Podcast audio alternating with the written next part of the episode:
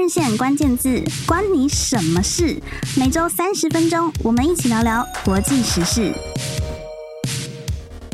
欢迎收听《换日线关键字》，我是换日线编辑孙亚维，也是今天的节目主持人。那节目一开始呢，要跟所有喜欢闯天下的朋友说一个好消息哦，就是我们的频道改版了。闯天下从二零二一年的十月开播以来呢，每个节目团队都非常努力的寻找好题材，为大家打造精彩的节目。那接下来呢，我们一样会按照这样子的初心继续奋斗。从四月份开始呢，你会发现闯天下有五个重量级的节目为你集。及时加值五大学习力，包括快乐工作人锻炼你的职场力，服务一点绝补给你的服务力，独立评论让我们看到多元观点，培养包容力，还有全新节目，请问 CEO，听他们的人生智慧，打开更宽广的思维。当然，还有今天各位收听的换日线关键字满血回归了，我们每周会用三十分钟的时间，给你满满的国际力。欢迎大家每天锁定收听《闯天下》，相信不论在职场或是生活中，都可以好好的装备自己，迎向各种挑战。现在就马上帮我们按下订阅键，才不会漏接《闯天下》精彩节目的更新消息哦。那当然也期待你给我们五星级的留言。接下来呢，我们就要回到今天的节目《换日线关键字》。各位听众朋友，上周已经听到我们的老编和主编谈到 AI 这个关键字。那我们上一周呢，是以产业篇来介绍，请到了来自戏谷的作者。今天呢，我要跟大家讲的是，我们的换人性关键字呢，其实每个月也会推出一集是校园关键字的部分，会为大家介绍呢，最近啊，来自各国的校园现场有什么样的很重要的趋势，是大家可以或是必须要理解的。那重磅回归节目，我们第一集呢就要呼应 AI 这个一样，同样是很重要的趋势。这周要谈的就是校园篇。就要跟大家来隆重的介绍本集的节目来宾，其中一位呢是我们今天用心的安排两位作者，一位是我们这个可以代表教师方，以及呢是来自在国外任教经验的恩怡。恩怡呢，其实在换日线从二零一五年就开始写专栏了，然后他目前是一位教育跟文字工作者，同时也在美国跟荷兰的大学任教。Hello，恩怡。Hello，你好，我是恩怡。那另外一位作者阿善呢，他本名是王善，在我们的专栏也是从去年开始撰写的。然后阿善是非常年轻，目前是就读台大外文系大一嘛，对不对？对，对，对，对。然后呢，阿善他自己平常也很关注语言还有电影相关的领域，现在自己也是一个 YouTube 的创作者，而且还有主持广播节目。Hello，阿善。Hello，各位听众朋友，大家好，雅维还有恩怡好。Hello，就很欢迎恩怡和阿山今天来到我们节目。那分别代表来自美国以及来自台湾，一位是老师，一位是学生的角度，希望给听众朋友更丰富的观点。讲到 AI 啊，就是我们就会很好奇，说每一个人的经验也许都不同，可是现在应该不同程度的都有接触到这个趋势。那恩怡目前是在就是哪些学校或者是单位任教？那你在教学上是有真的去使用到 AI 吗？呃，我目前在荷兰的拉德堡德大学的社会科学研究中心任教。那同时我，呃也在美国的大学，还有在美国的 Bridge Grad School 担任呃研究生学院的副院长。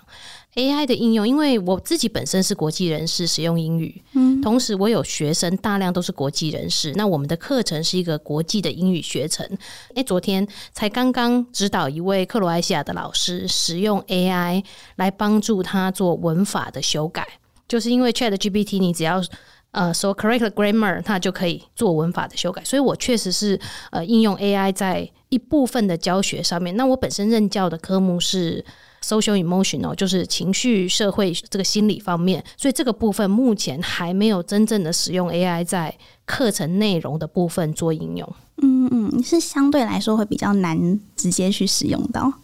我觉得是取向不一样，因为我已经不是在。做所谓的比较啊基础的学习，所以也没有让学生说查找资料的话，我觉得他们是可以透过 AI 来寻找。但是我们比较做的是跟人相关的，比较跟心理相关的，所以在课程上面并没有马上立即需要说，诶，使用到 AI，我们反而会希望他跟学生有更多的接触，更多的呃对谈。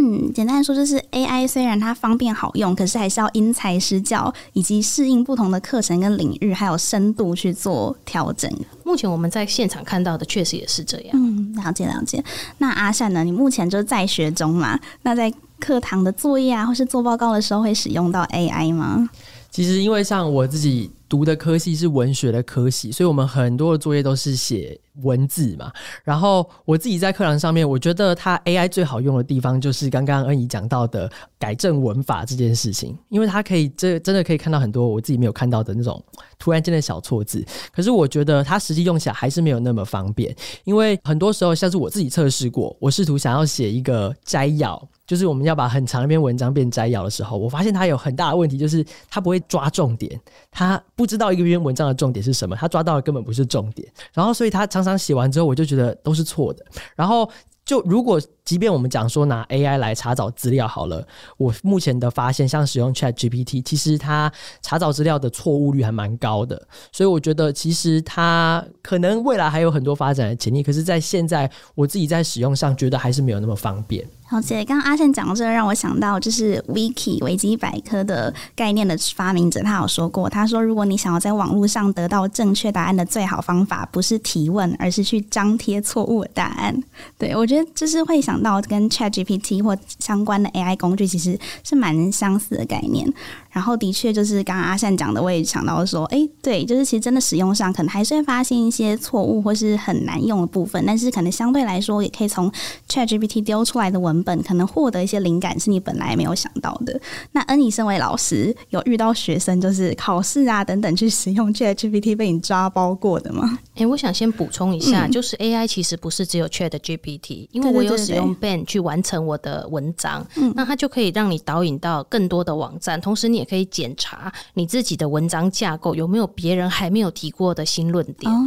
那 AI 还有其他的网站，甚至有的网站是属于比较互动式的，或者是图片生成的。我觉得在讨论 AI 的时候，应该用更大的范畴去做思考。那这样子就可以做比较多的教育应用。那讲到那个 AI 要抓考试啊，其实我自己当初在 ChatGPT 出来的时候，我就很害怕，因为我刚好就是要期末考，所以我就把我的。题目丢进去题库里面，我后来很快就发现到，说我根本不可能抓得出来。嗯，因为我觉得只要你问问题的方式不要笨到把老师的题目输入进去，不要原文进去，你把老师的题目换句话说，你就会输入完全不一样的结果。那因为 AI 它本身一直在进化，所以我也是就是属于有实验精神的人，我就反复的丢不同的方式，你就会发现到说，诶，它的。产出来的东西每一次其实都有些微的不同，那更不要说你改过句子，所以我觉得这是很难抓出来的。嗯、那当然，如果你看到一个学生本来很优秀，然后结果他今天因为工作功课做不出来，假设去用 ChatGPT，你可能可以抓到，或者是相反。但是如果你只是要说 OK，我要侦查，或者是我要发现这个学生是不是真的使用 ChatGPT，我觉得是要花蛮多的心力的。嗯，就是很考验老师。对，非常考验老师，而且也考验到说我们自己知识的广度。因为如果 ChatGPT 给你乱掰，那你如果他引用的文章根本就不是你习惯阅读的那些，那你就要去查证说是不是今天真有这一篇文章，是不是这一篇文章真的符合我考试的内容，所以你根本防不胜防。这听起来超像编辑在做的工作，就变成当老师同时也要当内容编辑了。但是我觉得在使用像 ChatGPT 的时候啊，我觉得有一个很好的地方，就是它会使用一些我可能平常不会使用的句子的架构，或是我不会使用的词汇，所以我觉得。我自己会用在语言的学习上面的时候，语言课程的学习上面的时候，它会帮助我想到一些我没有想过可以这样写的东西。嗯，我觉得它某种程度上，我们如果把它当成是一个范例可以来看的时候，不是只是把它直接拿来用的时候，其实它对学习是有帮助的。嗯，了解。如果说以学校为单位来讲实物案例的话，因为像阿山目前是读的是台湾大学嘛，那台大是不是还有针对生成式 AI，其实有发表一个？教学应应措施，因为这个我看到也蛮多同文层啊，或是同学老师在分享。那你自己有觉得台，就是你的学校发表了这样子的一个措施，有没有什么值得跟听众朋友分享有趣的地方？嗯，我觉得这个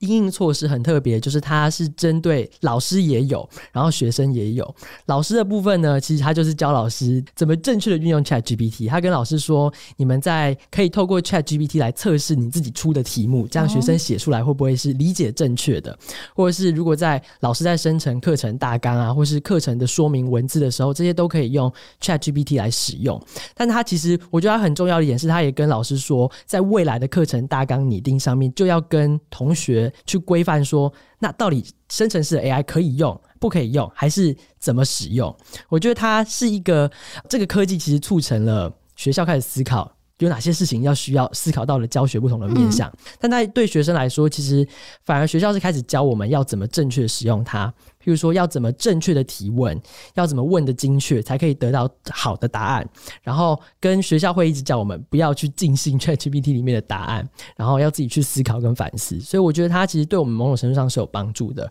而且其实学校对于 ChatGPT 或生成式 AI 总体来说，它的态度是很正面的，它是积极鼓励大家可以去学习怎么使用，跟测试去怎么使用它的。嗯，了解。这让我也想到，就是安妮有分享过，其实在国外的高等教育同文层当中，很多老师啊或教授，他们现在是提倡说，其实学生很会用 AI 来做作业啊等等，那老师应该要比学生更懂得如何用 AI，是这样吗？对，有看到不同的老师有不同的态度。那整体来说，至少我自己的同温层是比较正面的、比较乐观的，然后比较开放式。那当然，因为我们做的是社会科学，所以我会有一些哲学的思辨，包括你在英文里面怎么样指称 AI，你要用人称代名词 he 或 she 吗？还是你要用 it？还是你要称呼它就直接是 Ben 或者是 ChatGPT？这是比较哲学的思辨。那谈到老师跟学生的部分呢，我们会希望就是老师其实不一定比学生懂得用，因为所谓的软体就是你越用越懂。那学生越用，他就会越懂。像我，我做 PowerPoint 的，就是没有那些什么很 fancy 的动画什么。那你知道，有些学生做 PowerPoint 的非常厉害，所以老师不见得一定会比学生懂得用。但是老师运用在教学，跟学生运用在缴交报告，它基本上是两个面向。可是老师，你不能够排斥，你不能够害怕，你不能够完全采取禁止，就我就不学习，不能这样。所以我觉得最重要的是，老师你要采取开放的态度。那在大学做老师有个好处，就是你会跟着时代，必须强迫你要进步，所以你会一直需要去跟上这些新的东西。那还有我前面也是讲过，就每一个科目的应用类别不同。我知道我认识的呃学术同才里面有人是商科的。他就会透过这样的一个展示，告诉学生说：“诶，今天这些生成式 AI 可以做出什么？那你要进到职场里面，你要比他更厉害。”嗯，也有人是做创造力研究，他就把它应用在他的课堂上面，去跟学生讨论说：“那 AI 生出来的东西究竟有没有创意？那创造力是什么？”他做的是这个教学。那我也提到我自己做的科目里面，目前是。还没有完全融入 AI，我们把它当成一个学习工具，检查文法，产出正确的这个句子架构。但是我们并不是把它当成一个教学的内容。嗯嗯，那恩妮这样实测过，有觉得就是使用 AI 之前跟之后，的确是省了很多时间吗？就是工作时间上，嗯，没有节省时间，因为你可能你可能本来是要请人家帮你看你的文章，那你现在你自己就可以。做文法的检检核了，因为我们不是母语使用者，所以我我的发表出来的英文文章，我都会习惯还是有请朋友帮忙检查一下文法啊。我们的 copy editor，那写自己的文章的时候，我写出来的东西，我用 AI 去确认我的观点，它也不是节不节省时间，但是我觉得可以让文章的内容更丰富，然后可以让呃写作的人更知道自己写的东西有没有独特的观点，有没有什么可以还可以补充的，那。刚才讲到那个 AI 的部分，我觉得像生成式 AI，它产生的文本，如果你不要直接应用，而是把它当成一个草稿，你去读的时候，你会发现到说，诶，我怎么没有想到这个？诶，我怎么？这个观点好像跟我我比较擅长，我再发挥一点。那如果用这种方式去看的话，我觉得它生产出来的东西是很有参考价值的，像是给你一些提示的感觉。嗯，然后讲到说，其实蛮多教授是开放包容或直接去迎面这个 AI 生成式的工具。那阿善是不是就是除了台大的校方有直接发布这样的教学应用措施，其实你课堂上老师甚至有还直接针对 AI 请到专业的讲师来上课吗？对，呃，应该说，像我们系上就有学术写作的课程，然后其实像刚刚恩怡有讲到，大家会开始讨论要怎么应用这些 AI 的时候，要怎么指称他们。那其实我们系上的课程就有开始讲说，呃，要怎么样书写。引用这一些 AI 生成的资料，所以我觉得其实老师们开始注意到这件事情，然后也开始教学生怎么用。嗯、然后像我自己在修这个语言学研究所的课的时候，然后我们有一有一门课是讲到语言的复证，就是像是台语啊，或是台湾的其他本土语言的复证的议题的时候，老师就特别关注这个 AI 的议题，然后他也找到了在交大专门研究 AI 的教授来分享，然后其实他就去讲到说，其实原本我们把 AI 用在语音的辨识，然后把 AI 用在生成语音，就可以让我们像 Siri 那样子跟他讲话。然后如果再结合现在像 OpenAI 这一次做 ChatGPT 这样子的，把它们串接进去的时候，可以生成。讲出来的话，然后再搭配上语音，再搭配上语音辨识跟语音的生成，它就可以变成是一个个人的语言家教，你就可以开始跟他学习讲我们即将会濒危的这些语言。所以其实像他们就这个老师他就分享，他们在交大的研究中心就做了一个 beta 版的，真的是可以透过串接 ChatGPT，然后让。我们可以问他问题，然后他用台语问他问题，他就回我们台语。然后他们还有做客语版，可是客语版的就没有那么厉害。但是这些就是我觉得是很新的趋势，然后甚至可以用在我们这些语言的领域里面。了解，偷偷跟听众朋友讲之后，这一堂课的一些摘录或者是一些重点精华，我们也会用专栏文章的方式跟大家在换日线的官网上分享。那大家就稍微喘一口气，今天非常精彩节目下半场，我们还有很多东西要跟大家分享。那我们待会就。回到节目哦。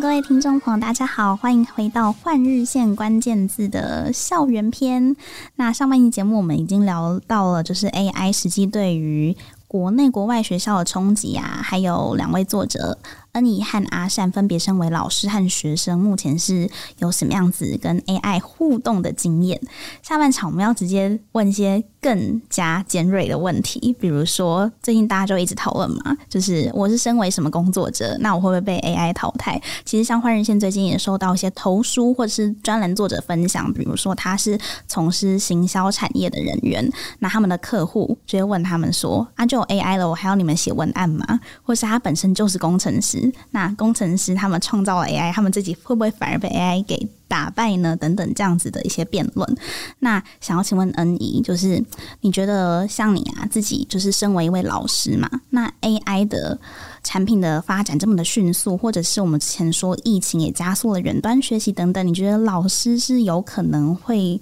被取代的吗？我觉得老师的角色可以分成两种，第一种角色其实是所谓的比较小学到高中的老师，然后像我，我是在高等教育做老师。那我觉得小学到高中的老师，你就问家长嘛，请问一下，你要 AI 教你的小孩，还是要一个老师教你的小孩？他一定选老师啊！我不相信现在有家长跟你说，我就是要 AI 教我的小孩，对不对？他一定选老师嘛。嗯。那你认为国小老师、国中老师会被取代吗？他有市场需求，他不会被取代。那接着就到了高等教育。同学可能会有一部分的人喜欢 AI 教他，喜欢 AI 教他，喜欢跟 AI 互动，一定有嘛？因为我们可以开放这个嘛。可是就像线上课程一样，当你在疫情的时候，大家都做线上课程，很多人都说线上课程回不去啦，以后都线上课程。疫情结束了，大家喜欢人跟人互动的温度，还是要到现场来。而且我们人跟人沟通的时候，我们有很多 AI 无法。抓到的东西目前还无法抓到，例如说肢体语言，例如说你分心的时候，我可以走到你旁边拍拍你，对不对？例如说你上课的时候，漂亮的女同学坐在隔壁，所以我相信会产生角色的变化跟工作内容的改变，但是不是用取代，而是我们老师自己会进化，AI 在进化，老师也会在进化。那再拉回来一步说，老师的功能不是只有传递知识啊。老师还有很多其他，例如说我，我是一个老师，我同时也是一个促进者，我让我的学生在我的课堂上学习如何团队合作。那目前 AI 可能还没有办法取代我这个促进者的角色。那我在我的课堂上，当我的学生没有学习动机的时候，我会用各种的方法，很主动的去鼓励我的学生。AI 可能也没有办法做到这样的一个角色。所以我觉得，呃，老师的角色会进化，然后老师的角色会改变，但是目前看起来，我觉得比较不是取代的概念。嗯嗯嗯，我也觉得蛮同意恩仪说的。其实 AI 应该是不会取代，因为我自己也想象一下，虽然我现在不是学生，但是我如果可以重新回到就是学习的时候，我应该也是希望是真人的老师来跟我互动，或是可以带领我，而不是只依靠就是 AI 啊，或是等等的产品。然后其实相对来说，我觉得 AI 也许它也能够优化。老师的角色就是，比如说让老师可以更专心做，像刚刚恩一讲的一些互动，或是引导，或是情绪上的照顾。那假设比如说分组讨论，快速的让学生们的这个讨论的摘要产出啊等等，反而就可以比较靠 AI 节省老师的力气，这样。对，我有高教的同事，他很关注在如何运用 AI 节省老师工作，做那些重复性的工作，改作业啊，或者是甚至做测验的这个时间。例如说，我们有一款很有名的创造力测验，以前是要从这个图形里面去找出说，诶，哪一个图形是比较有创造力？你用人工判断的时候非常昂贵又非常难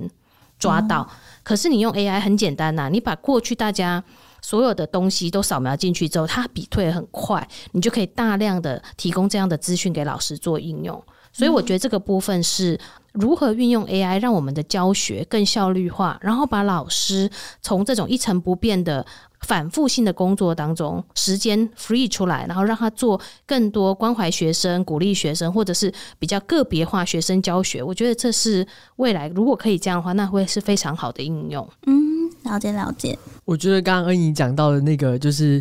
老师在教授学生的时候的那个人的部分，我觉得是很，我自己觉得很有感触的。就像在大学的课堂里面，我自己在大学课堂里面，同一门课有十个教授在教同一门课，为什么我要去挑我想要的那个老师？哦、因为那个老师的教法，或是他他说话的方式，跟他对我讲课的方式是我喜欢的，他的那个脸，他讲话的声音是让我觉得很高兴的。可是如果今天是 AI 来教一门课的时候，他可能就是。他生成出来的那一种教法，那就失去了那个人的温度跟人的，我觉得人会有很复杂的多元性了。嗯，对对对，就是它反而可能会变成是单一的，嗯、甚至是可能他在因为 AI 它其实就是收集很多资料，也许它的其实文化面是会越来越扁平，而不是那么多元。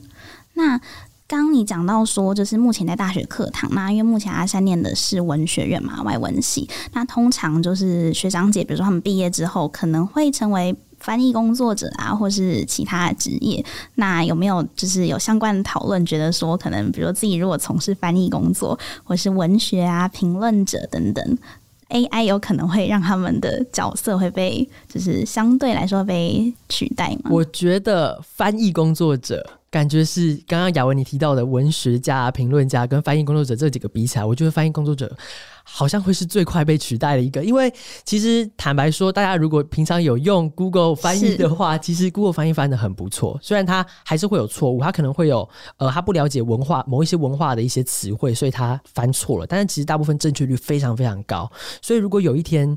它可以在继续精进它的这个翻译出来的这一个品质的时候，嗯、我觉得翻译工作者其实很快就会被取代了。然后文学家的话，我觉得也蛮有可能的。就像我自己听过的，有之前有人出过一个 AI 叫做什么小兵，然后就是他会写诗的，他就会写诗的。然后其实如果你要叫一个 AI 写一个故事的话，他也可以写出很好的故事。嗯、但是我觉得有一点没有办法取代的，就跟刚刚你讲到了人的温度很像了，就是其实我们喜欢文学家，我们可能喜欢参加他的签书会，我们喜欢看他的人，是他的某一些人格的特质，所以吸引我们。像我自己很喜欢谢哲青的书，那就是我喜欢这个人啊。所以我觉得有很大一部分是不是只是产生文字这么简单的部分，是可能 AI 没有办法那么快取代的。然后就算是像评论者，评论者的话，可能就是 AI。我自己在课堂上面没有办法用 AI 来写作业的原最大的原因，就是因为评论者需要有新的观点。我没有想过的东西，那些创意，这不是喂资料给 AI 之后就可以创造出来的东西。所以我觉得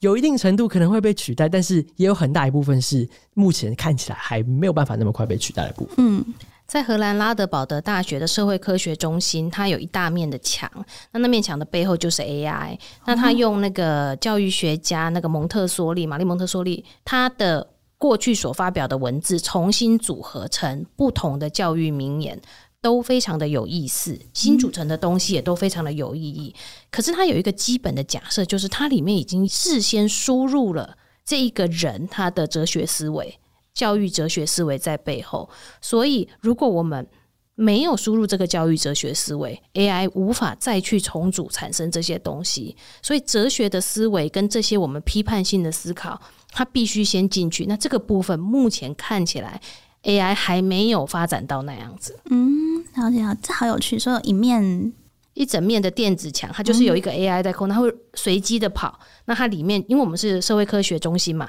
所以它里面都是蒙特梭利过去说过的话。他把他所有说过的话书都集结，然后它会出现随机的，哎，每个句子都很有意思，重组的嘛，重组的都是重组的，每个句子都好像很有意思，嗯，好像是哎又一个新的思考，可是它这个还是福音在同一个人的哲学思维里面。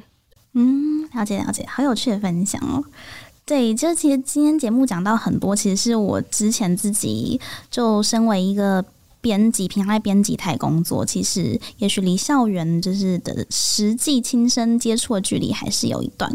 而且两个这样两位这样一起聊，我觉得那个火花还有双方的，就是一些比如说共同有些共鸣啊等等，我觉得都很有趣。然后这也让我不禁想到，就是其实。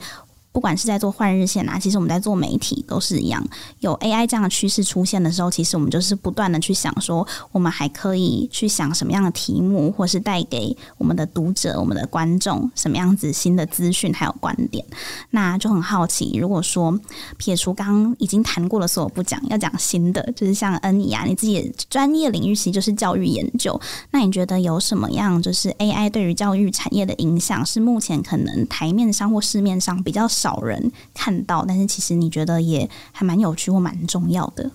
呃，我自己比较关注的议题的话，我会去思考，就是说 AI 其实是加深了数位落差，也就是将来我们会，刚才阿善讲到，有些老师他已经开始在教了，那在台大教孩子怎么问问题。那我们现在也看到很多小孩子从小他的家长也是对数位很开放的人，他有很好的数位能力。那么这一块将来等到他慢慢的成长起来的时候，我们就会看到数位落差，弱势家庭的孩子，或者是说比较文化社经地位不利的孩子，他的那个数位落差会出现。那，这是第一个。第二个是我觉得未来会很需要加强的是对资讯的试读能力。我们现在在写作上面，我们我们我们在大学教写作，我们会希望同学去找到符合你主题的参考资料。那同时，他会我们希望你对这个参考资料做出批判性的见解。那这个是我们现在所谓的试读能力，可是未来呢？当 AI 它会生成一些是真是假的文本，它会有一些假讯息，甚至它会产生好像很快速的资讯的时候，那怎么样去辨别这个讯息，然后我们如何维持住我们的注意力在正确重要的事情上面？我觉得这会是教育需要去关注的地方。嗯，假讯息的侵扰，其实不要说未来，其实现在我觉得我们每一天日常生活中都不断在面对，包含比如说学生啊、小朋友，他们随手就可得一个手机，看到一个电视或串流平台，他其实一直在接受讯息。在假讯息已经这么多的当下，然后其实的确像这些 AI 工具的诞生或者是它的促进，其实都会在推进更多的刚刚二你讲的似真似假的那些资讯，然后。其实我们要去如何去教小孩子，或是我们自己身为成人，我们要怎么去辨别这些就是虚假讯息？其实我觉得真的是越来越大的挑战，也很需要值得关注。那像阿善呐、啊，自己其实除了是学生之外，也是有比如说在经营 Facebook 的粉专或是 YouTube 的频道嘛，自己也身为创作者，然后是经营很多不同的自媒体。那你觉得？就是像 AI，像对你来说，刚刚讲很多都是学生身份。如果说以创作者来说，你觉得他可能会对你产生什么好或是不好的，就是影响？我觉得，呃，AI 对创作的影响最简单的就是我自己现在开始会用的，就是我们在有时候在写。稿子的时候啊，不管是广播稿、影片稿、脚本啊，对，其实脚本的时候，其实很多时候可以让 AI 帮忙我们处理一些东西。有时候你庞杂一个很大量的资料的时候，你很没有办法那么快的把它梳理完的时候，AI 可以帮你调列点，然后或者是我可以把一段文章做改写，因为 paraphrasing 这件事情，我我发现其实 AI 做起来很快也很正确，嗯，所以。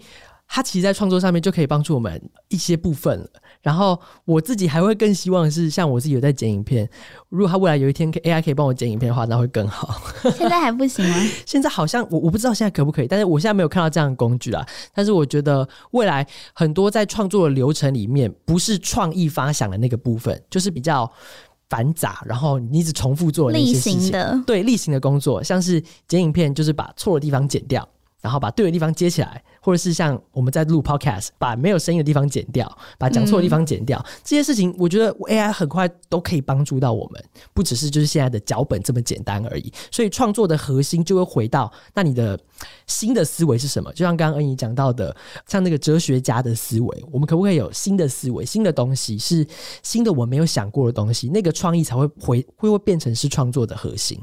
好，那。感谢阿善给我们做的这个结论。那恩妮这边有没有什么要补充的地方？其实我这次回来台湾就发现到说啊，如果你这个店家呢卖的是黑糖冰呢，你可能就是六七十块。可是呢，如果你是用手工黑糖冰的，你这个黑糖冰就变成了。可能要一百多块，可能甚至要到两百块。所以我想，未来在更多用 AI 把人力呃 free 出来的时候，反而手工的东西，反而人力参与很多的东西，它的价值反而又会提升，又会变贵。所以我觉得这是一个很值得观察的趋势。了解，就是反而手工的人工的会变成更贵了。其实这些科技工具的发展，都是希望可以把我们人类从这种例行重复性的工作疲劳中稍微解放一下，这样子。那今天的节目就非常开心的请到恩怡还有阿善来到我们的换日线关键字，跟大家分享 AI 对于校园以及教育产生的影响。